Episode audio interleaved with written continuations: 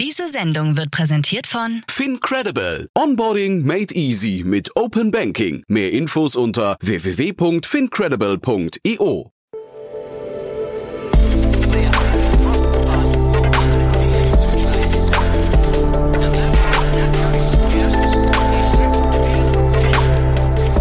Startup Insider Daily. Interview.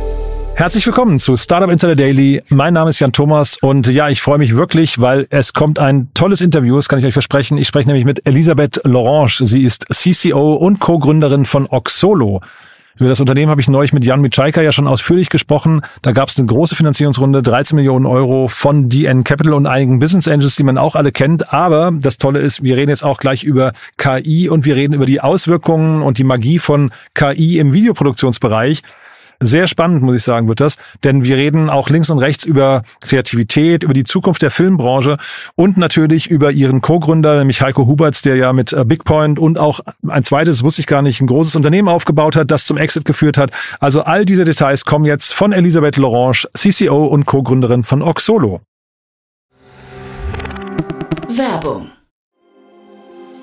Sei dabei beim HTGF Family Day am 11. und 12. Juni in der Station Berlin. Für zwei Tage voller Inspiration und Business. Tauche ein in ein einzigartiges Netzwerkerlebnis mit bis zu 1500 Teilnehmenden. Erkunde das innovative Seed- und Later-Stage-Portfolio des Hightech Gründerfonds. Lass dich vom vielseitigen Programm inspirieren und knüpfe wertvolle Kontakte. Sichere dir jetzt dein Ticket. Mehr Informationen findest du unter www.family-day-htgf startup.de.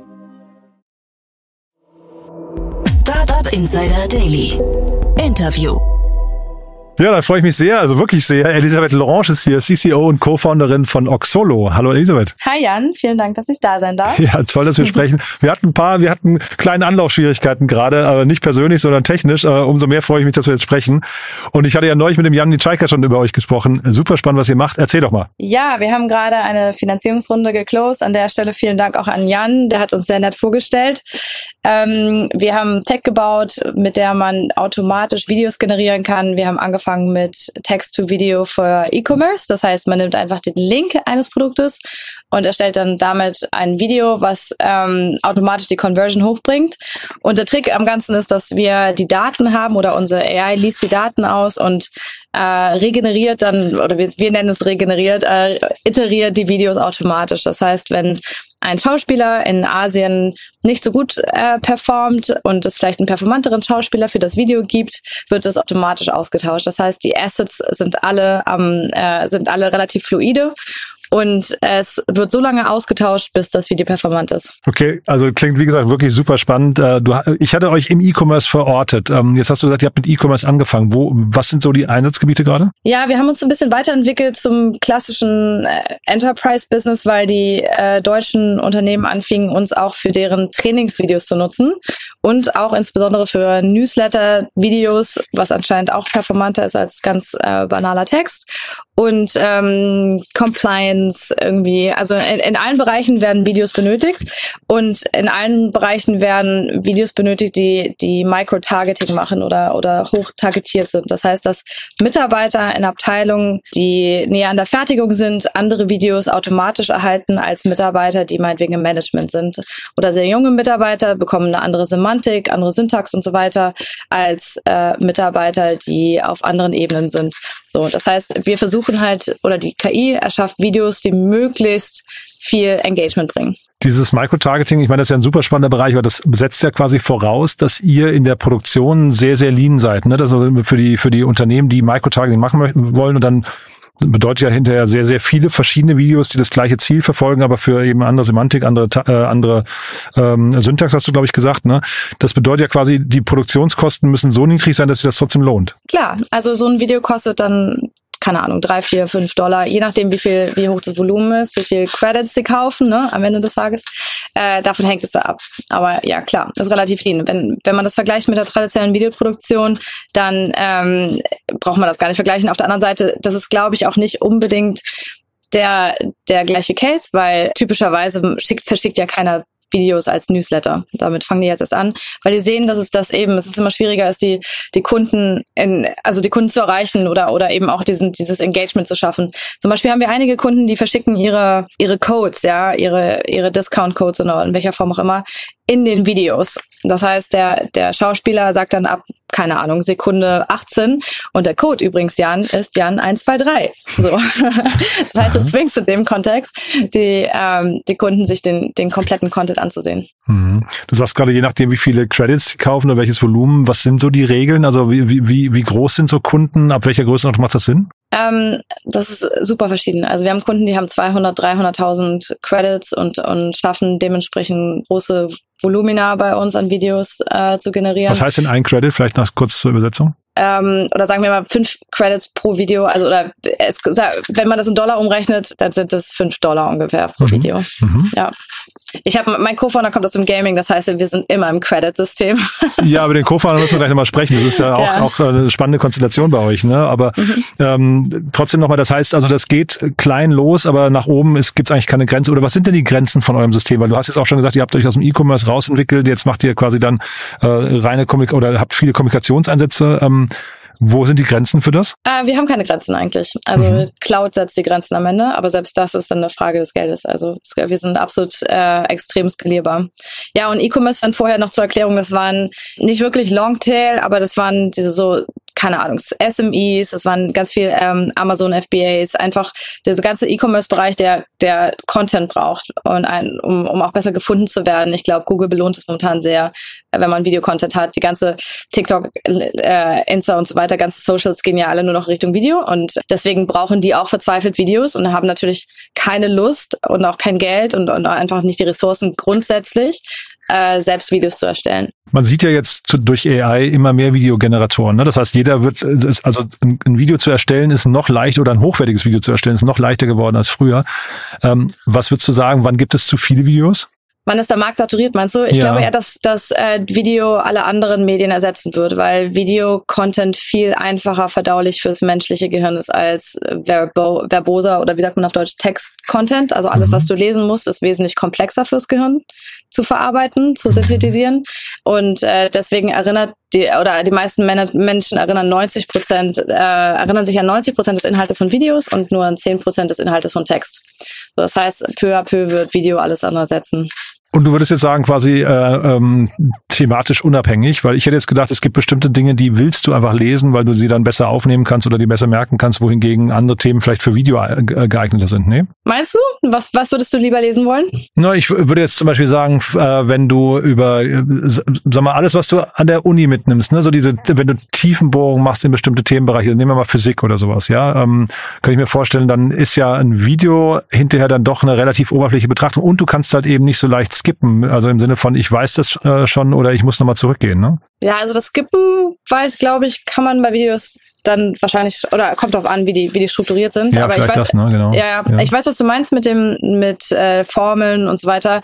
Mit Zahlen das ist natürlich was anderes, klar. Mhm. Also Zahlen äh, Zahlen zu transportieren im Video ist äh, tendenziell schwieriger, aber auch der gesamte, äh, also ich ich glaube auch relativ komplexer Content ist möglich mhm. über Videos zu transportieren. Ja, und und ich bin auch bei dir. Ich, ich finde im, im Bereich Storytelling und so weiter hat sich natürlich unglaublich viel getan in den letzten Jahren. Ne? Ich glaube, also äh, man hat schon gelernt, wie man auch komplexe Inhalte einfacher verpackt in einem Video. Ne? Klar, und das ist letztlich auch die, die Kunst, glaube ich. Also selbst im Studium war es immer die Kunst, waren die, waren die hervorragenden Professoren immer diejenigen, die es geschafft haben, unendlich mhm. komplexe Inhalte möglichst einfach darzustellen und, und letztlich alle damit zu erreichen. Ja. Mhm. Und jetzt habt ihr eine Engine gebaut, die im Prinzip da helfen kann, also Unternehmen helfen kann, ihre Inhalte, die vielleicht, also ich, ihr geht ja nicht ins, ins Storytelling rein, oder, oder wo beginnt ihr mit dem Kunden? Nee, also es, ich kann ja mal Beispiele nennen. Wir haben, mhm. wir haben Kunden, die, die nehmen die Beschreibungen der Maschinen, die sie verwenden in der Fertigung und nehmen einfach ein PDF und es bei uns rein, klicken Generate und bekommen dann das PDF als, als Videogebrauchsanleitung okay. übergesandt. Und dann machst du, klickst du nochmal Generate und kriegst es auf 80 verschiedenen Sprachen. So, das heißt, wenn du irgendwie einen dänischen Mitarbeiter hast, der nur Dänisch spricht, aber wissen muss, wie der, wie die Entmantlungsmaschine funktioniert, mhm. real case actually, ähm, muss man, braucht es einen, einfach einen, einen simplen Klick und schon haben sie es. Ja? Auf Dänisch, auf allen anderen Sprachen Aha. und allen Stimmen und so weiter. Wahnsinn. Also Ent Entmannungsmaschine klingt schon fast nach Physik, muss ich sagen. Da sind wir jetzt nicht weit auseinander. Von daher ist meine These vielleicht gar nicht so, so, so gut gewesen. ja, aber da, also trotzdem nochmal, dann, dann äh, kriegt der quasi von euch einen nach, ich nehme das ist, nehme an, das ist so ein bisschen templatisiert, ne? Ihr habt dann wahrscheinlich bestimmte genau. äh, Frameworks und du hast jetzt vorhin gesagt, ich kann dann, wenn der Schauspieler nicht so gut war, kann ich das nochmal generieren lassen. Woher kommen diese Schauspieler? Ähm, das sind äh, Schauspieler, die wir hier in Hamburg im Bunker tatsächlich gefilmt haben, die äh, bei denen dann der Mundbereich und das Gesicht und Gestik und so weiter per KI manipuliert wird. Ja, ich weiß, du hast ja, ich habe den deinen Podcast gehört mit Janja mhm. und äh, ich weiß, die die Videos sind stellenweise, wenn man die, also stellenweise sind sie natürlich nicht sexy, ja, es sind teilweise wirkt es ein bisschen slide-artig, teilweise auch nicht. Es hängt so ein bisschen davon ab, ähm, wie die Templates sind, wie man sie bearbeitet und so weiter. Aber wir sind absolut kurz davor, dass ähm, Video selber oder, oder Teile komplett generiert werden. Das heißt, mhm. wir, das gleiche, was irgendwie Dali macht und so weiter als, als Video zu haben oder mit Journey. Ja, aber es wundert mich gerade, dass du noch Schauspieler sagst, weil ich hätte jetzt gedacht, das wäre eigentlich der no nächste logische Schritt, dass ihr eigentlich die, die Schauspieler auch durch KI machen lasst, ne? Das ist auch der nächste logische Schritt, nur äh, das Uncanny Valley ist so groß bei Menschen. Das ist wirklich so. Äh, wenn du, wir haben, wir haben zusammen mit Deloitte Studien gemacht und Probanden vermessen, also den EEGs aufgesetzt und so weiter und, und die Schauspieler, unsere Schauspieler angucken lassen. Und wenn man das sieht, dass unsere Schauspieler, der Lip Sync ist vielleicht nicht perfekt, weil die Modelle, das sind sich stets verbessernde Modelle. Natürlich könnte es viel besser sein, könnte auch viel, viel schlimmer sein, aber es ist also, es ist nicht, nicht perfekt so. Aber das ist immer noch wesentlich, wesentlich besser, als wenn du 3D generierte ähm, Menschen siehst oder schau oder, oder Figuren in, in welcher Form auch immer.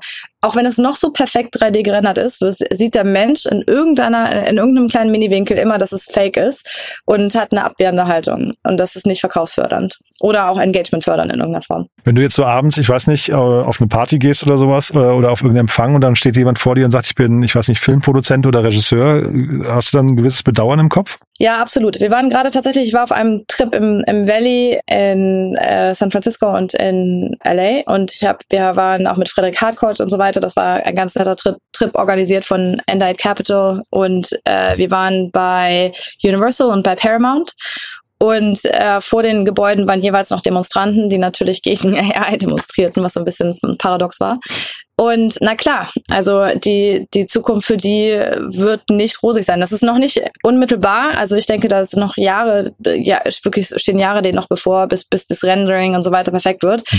Aber ich, ich denke, dass irgendwann die Schauspieler eingescannt werden und dann werden sie nur noch für spezielle Szenen, ja, werden die dann äh, gebucht, aber nicht mehr für den, für das Gros. Naja, jetzt, wir haben jetzt November, ziemlich genau vor einem Jahr kam ChatGPT raus, oder hat zumindest also was raus in der, in der, in der Version, die dann, äh, ich glaube, die Dreier-Version war das, die dann mhm. quasi so Wellen geschlagen hat. Ne? Und seit, wenn man überlegt, was seitdem passiert ist im Gen AI-Bereich, äh, wenn das mit der Geschwindigkeit weitergeht, dann dauert das vielleicht noch nicht mal mehr Jahre, ne? bis das, ähm, bis da eine Branche in Gefahr gerät. Ja, es sind Quantenschritte, die da ja. momentan passieren. Und wenn man vor allen Dingen sich die Geschichte der AI anguckt, dann waren ja die, war die Entwicklung seit den 80er Jahren relativ mhm. linear. Da ist, ist nicht viel passiert und jetzt in den letzten, in den letzten drei Jahren äh, ist extrem viel passiert, was natürlich äh, im, im Zweifel immer mit der Prozessorleistung auch zu tun hat, ja. Also mhm. die Chips sind einfach unendlich besser geworden.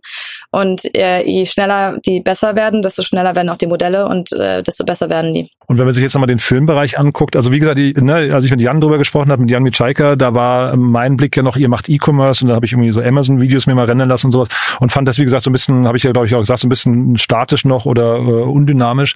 Aber ähm, zeitgleich kennt man ja auch solche Videos auf Amazon und dann ist das vielleicht auch die, die Umgebung Umgebungserwartung auch, die ich da habe. Ne? Aber wie ist dein Blick generell auf Kreativität? Weil ich hätte jetzt gesagt, im Filmbereich, wenn man sich jetzt mal das ganz analytisch anguckt, der Mensch sagt ja immer, Kreativität ist so die letzte Passion, die Maschine nicht kann. Ne? Aber eigentlich sind das ja hinterher auch nur Formeln, um die es da geht, oder? Ja, aber ich, ich sehe das ehrlich gesagt positiver, weil ich finde, dass die AI letztlich, und das, das, das Wort ist so äh, overused, aber it, äh, es demokratisiert letztlich äh, Kreativität, weil es gibt viele, viele Menschen, die unendlich kreativ sind, aber nicht das Handwerkszeug dazu haben, ihre Gedanken oder Kreativität entweder zu Blatt zu bringen, natürlich nicht, aber auf, auf den Bildschirm zu bringen. Mhm. Und AI gibt ihnen auf einmal ein Werkzeug. Das gibt ihnen ein Tool an die Hand, womit sie Sachen erschaffen können, die es vorher, die sie vorher nicht konnten.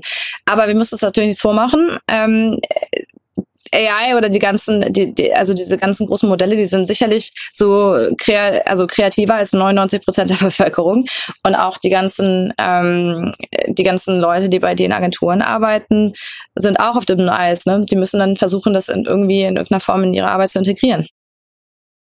Ich, also ich habe mal eine ganze Zeit lang mit so Midjourney und sowas rumgespielt und ich würde sagen, ich bin dadurch jetzt nicht kreativer geworden, ne? weil du halt, also ich kann jetzt nur so äh, von, von mir aussprechen, ähm, du kriegst immer ein tolles Ergebnis raus. Ne? Jetzt bin ich aber kein Künstler, sondern ich glaube, du, du lernst einfach einen anderen Umgang mit einem neuen Werkzeug. Aber ob das dann wirklich, ob das dann Kreativität noch ist, ich weiß gar nicht, wo die dann beginnt und wo sie aufhört. Ich glaube auch, also ich, ich glaube, dass man immer, immer die Menschen braucht, die, die letztlich die interessanten Prompts äh, schreiben. Und momentan ist es ja auch regulatorisch so, sowohl in den USA als auch in Deutschland, dass mit den, dass du die Ergebnisse der AI ja nicht schützen kannst. Mhm. Das heißt, du hast immer ein bisschen ein Problem, dass äh, die Werke kein IP haben.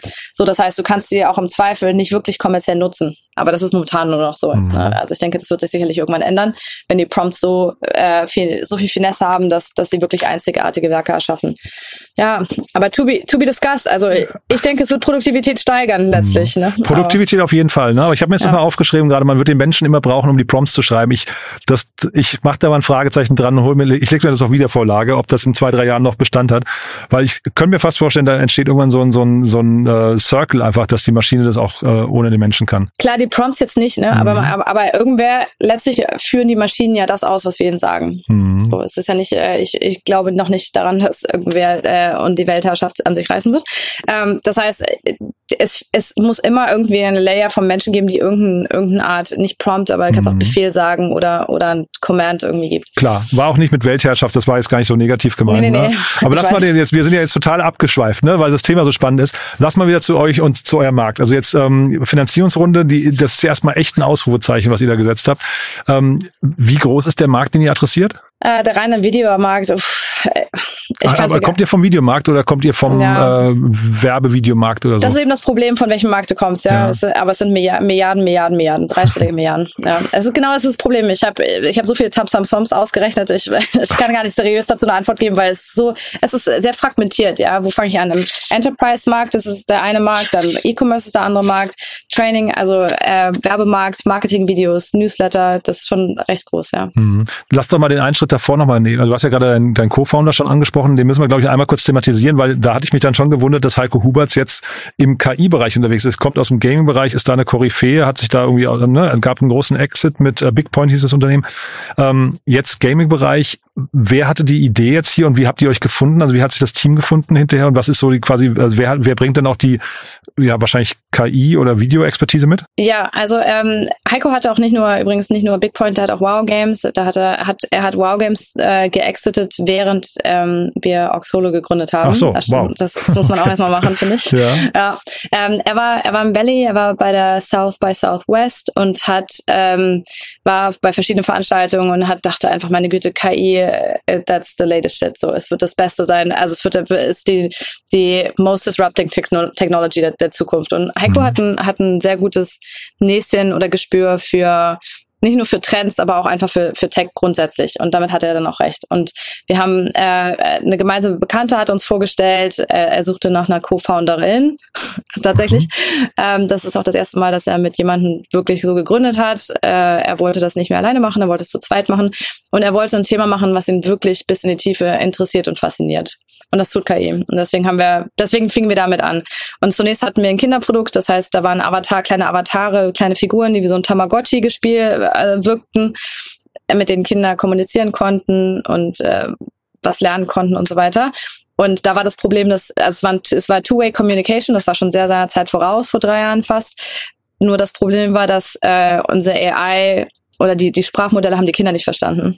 Das heißt, wenn ein Kind Baba Bar gesagt hat, dann gab es halt immer Error Messages, was für die Kinder leicht ein bisschen frustrierend war, glaube ich. Mhm. Aber im Großen und Ganzen war es, war es, finde ich, nach wie vor ein gutes Produkt. Also ich hätte es gerne am Leben gehalten, aber es war schwierig auch zu monetarisieren, weil wenn der Nutzer nicht dein, dein äh, Kunde ist, äh, der Nutzer ist das Kind und das, der Kunde sind die Eltern, dann hast du immer, hast du immer ein Problem, das so richtig zu monetarisieren. Weil, weißt du, wenn die Kinder den Eltern sagen, so Mami, ich möchte das aber kaufen und die Eltern sagen nein, dann war's das, ja. Mhm.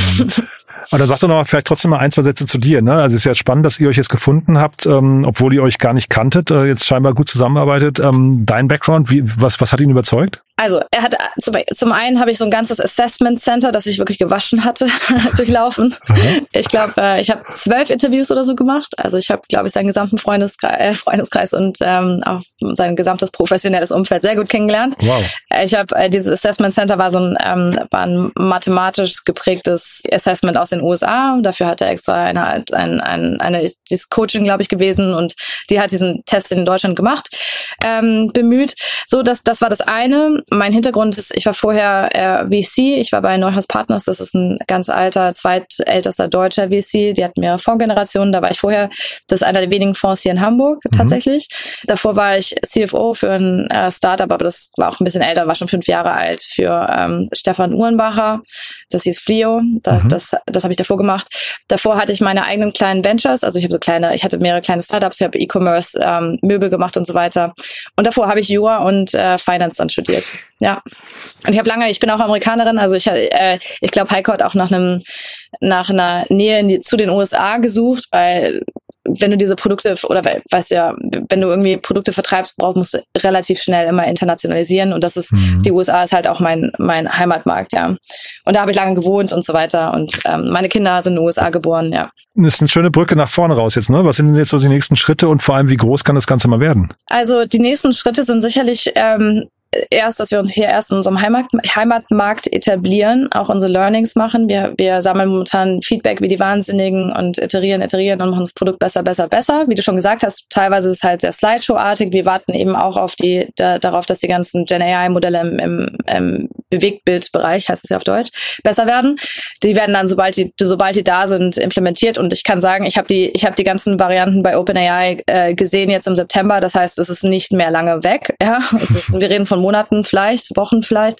Das heißt, nachdem wir uns in, in, in Europa etabliert haben, werden wir sicher in die USA gehen. Also wir reden schon mit einigen in den USA auch für Sales und so weiter. Und naja, the sky is the limit. Also ich meine, dieser, dieser Videomarkt ist größer, als man meint. Und da gibt es keinerlei Beschränkung zurzeit.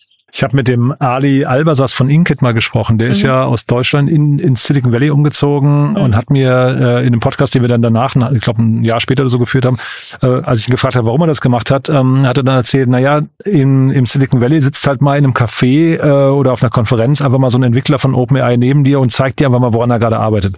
Ähm, also diese Nähe, weil du gerade gerade sagtest, ihr habt euch das schon angeguckt. Ist das nicht für euch zwangsläufig auch notwendig, dass ihr eigentlich dann an diese Kernprodukte oder, oder Kerntechnologien noch näher ranmücken äh, rücken müsstest? Absolut und hundertprozentig. Also ich habe mit, äh, als wir, als ich jetzt am Fundraisen war, habe ich mit Andy Bechtolzheim hin und her geschrieben, mhm. weil ähm, ich den versucht habe zu überreden, in uns zu investieren. leider, leider erfolglos, weil er sagte halt, dass, dass weil uns diese Nähe, äh, gerade deshalb, ja, weil, mhm. weil er mhm. sagte, aus Deutschland wird eben keine Kerntechnologie, sondern immer nur Layer Solutions rauskommen, weil eben das Funding fehlt. Womit er recht hat. Ich habe dann natürlich irgendwie mein Charity Case aufgebaut, gesagt, Mensch, aber da musst du doch was tun dagegen und, und ein deutsches Unternehmen investieren, aber das ist natürlich nicht sein Fokus, ja. Also also mhm. der sucht nach einem Return of Investment und nicht nach irgendwie Charity. Aber aber ähm, ja, aber natürlich äh, natürlich fehlt die Nähe. Das ist äh, es ist mhm. tragisch ehrlich gesagt und äh, es ist die haben einfach auch als als ich jetzt da war, es war super beeindruckend zu sehen. Wir haben Jensen gesehen und so weiter bei bei äh, Nvidia. Es ist beeindruckend, was da passiert und es ist tragisch, dass es dass hier halt nicht so viel passiert, finde ich. Weil wir haben ja das, das Talent, wir haben die große, wir haben die super Universitäten und die wandern halt alle ab. Mhm. Ja. ja, schon tragisch, ne? Mhm. Äh, trotzdem nochmal zu eurer Runde, dann bleiben wir beim Positiven, ne, dass wir jetzt ja. nicht, nicht die Stimmung kippt. Ne? Ähm, 13 Millionen Euro, DN Capital, aber ihr habt auch eine ganze Reihe an bekannten Angels. Ne? Vielleicht magst du da nochmal sagen, nach welchen Kriterien habt ihr die denn ausgesucht? Vielleicht auch DN Capital, was war der Grund? Aber ähm, ich kann mir ja vorstellen, jemand mit, mit äh, Heikos, und du hast ja gesagt, du kommst auch aus dem VC-Bereich, äh, ihr habt ja wahrscheinlich auch ein bisschen so die Auswahl gehabt und habt wahrscheinlich auch die Möglichkeit dann, oder ihr hattet vielleicht mehr Nachfrage als, äh, als hinterher auch Möglichkeiten. Ja, also das waren, ich will sagen, Friends und Family war die, war die initiale oder war, war waren die Angels sicherlich. Also mhm. wir haben einfach im, im Freundes- und Bekannten, Bekanntenkreis gefragt, auch gar nicht zu viele gefragt, äh, wenn ich ehrlich bin, weil wir auch nicht zu sehr zu viel Geld aufnehmen wollten, nicht zu sehr ähm, auch später, ich wollte auch nicht zu sehr verbessern. Aber naja. jetzt auch nicht, aber jetzt ja. auch nicht so strategisch, dass man gesagt Nein. hat, äh, wir wollen jetzt keine Ahnung, jemanden, der schon mal eine, eine Milliarden-Company aufgebaut hat äh, im SaaS-Bereich und wir wollen das und das äh, oder jemand im Videobereich oder so. Weil ich habe mm, ich hab halt Bekannte ja. gesehen, die man kennt, aber ich habe nicht Sanders und so, ja, ja, doch. Also Genau. wir haben, genau, ja, ja. Also wir haben schon, wir haben schon auf E-Commerce geachtet, dass, dass, dass wir E-Commerce Know-how und E-Commerce Netzwerk, Mhm. wir haben einige große FBAs und so weiter. Wir wollten halt, klar. Also da- das war schon, das war sicherlich der Fokus, aber ich würde sagen halb, halb, ja. Und das andere waren, waren von, sowohl von mir als von Heiko bekannte Gesichter, die wir, mit denen häufig auch Deals einfach gemacht werden, ja. Mhm. Und äh, DN, wir haben nach einem internationalen VC gesucht, der auch uns internationale Türen öffnen kann. Also DN hat eigentlich äh, ex eine extrem gute Performance in den letzten vier, fünf, Fonds, vier, äh, vier Fonds gemacht. Ich glaube, der nächste ist ja fünf. Und das ist dann schon ausschlaggebend, dass, dass die halt einen, einen sehr internationalen Touch haben und eben auch trotzdem noch einen Fuß ähm, in der Tür hier in Deutschland. Und wenn, ähm, ne, jetzt ohne wie gesagt nicht ins Negative abzudriften, aber gibt's so Stolpersteine, die ihr seht? Also worüber diskutiert ihr am meisten so als Herausforderungen intern? Was, was, was könnten so Dinge sein, die euch vielleicht noch Kopfschmerzen bereiten? Ja, Kopfschmerzen bereitet mir natürlich auch, was, was du auch mit Jan im Podcast äh, besprochen hast. Was passiert, wenn irgendwie Amazon, Google, ähm, keine Ahnung, einfach mit über Nacht das Produkt nachbauen und das, das, das auch haben, sozusagen. Mhm. Aber dann sehe ich, äh, Amazon hat so ein ähnlich, also nicht ähnlich, auf keinen Fall mit Video, aber Amazon hat ein ähnlich, also auch ein Produkt, was, was Content generiert, let's put it that way. Mhm. Und ähm, die werden aber meine, also mein, mein Empfinden ist, dass die, dass es kostet ganz schön viel, es kostet viel Ressourcen und so weiter, um diese Videos zu generieren. Und es, es ist relativ teuer in der, in der Produktion. Ja, das Mhm. ist jetzt nicht, nicht irgendwie ein paar Cent, sondern eher ein paar Euro. Also es ist teuer.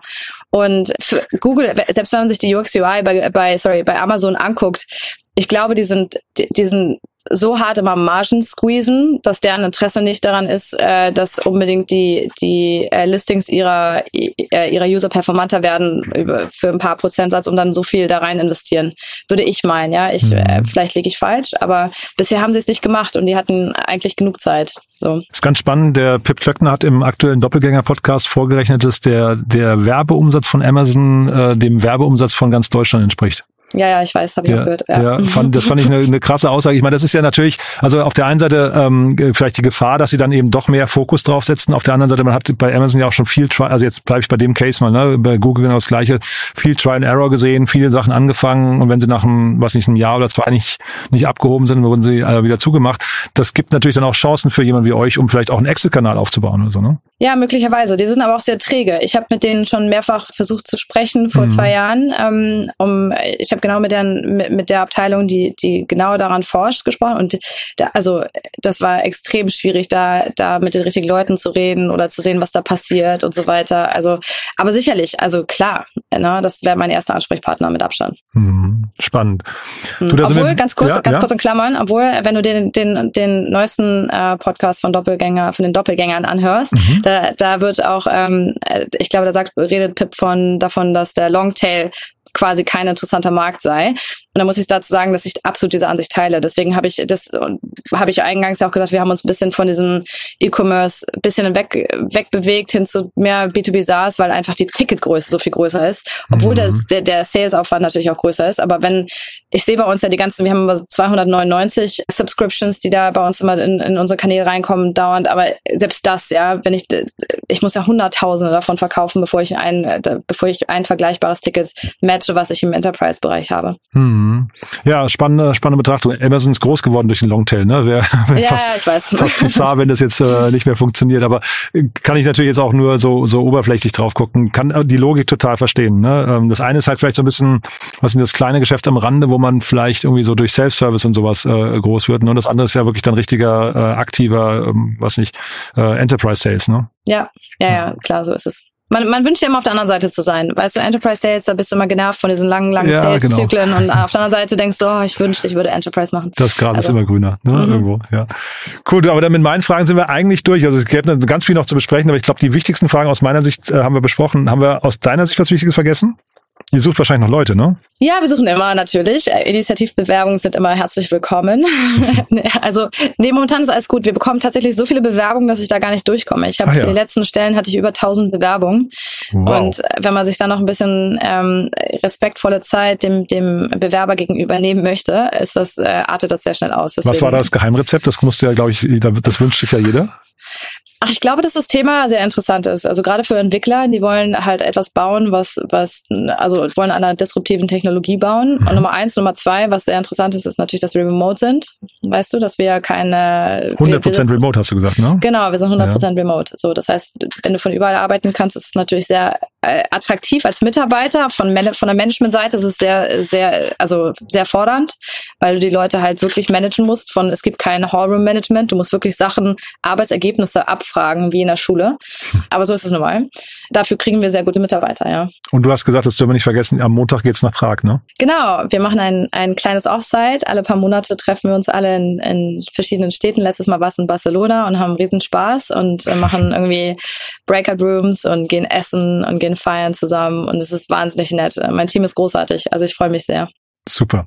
Du, es hat mir wirklich großen Spaß gemacht, Elisabeth. Ähm, ich bin sehr gespannt, wie es weitergeht. Drück die Daumen und ich würde sagen, wir bleiben einfach mal in Kontakt. Da gibt es ja viele Themen, die kann man, glaube ich, auch nochmal in, in ein paar Monaten nochmal neu äh, durchleuchten. Ja, freue mich sehr. Cool. Vielen, vielen Dank, Jan. Ganz lieben Dank. Ne? Auf bald. Danke. Ciao, ciao. ciao. Startup Insider Daily.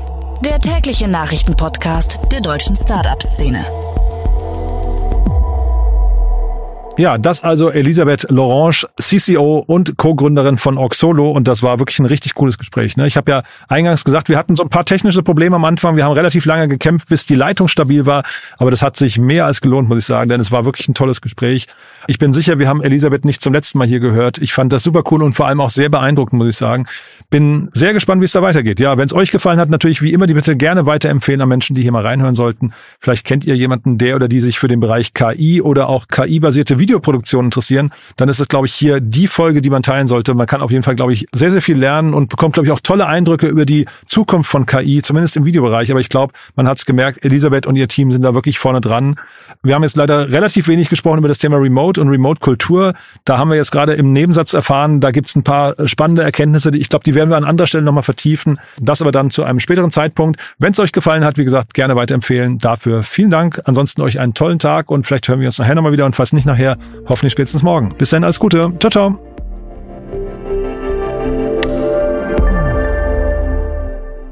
Diese Sendung wurde präsentiert von Fincredible. Onboarding made easy mit Open Banking. Mehr Infos unter www.fincredible.io.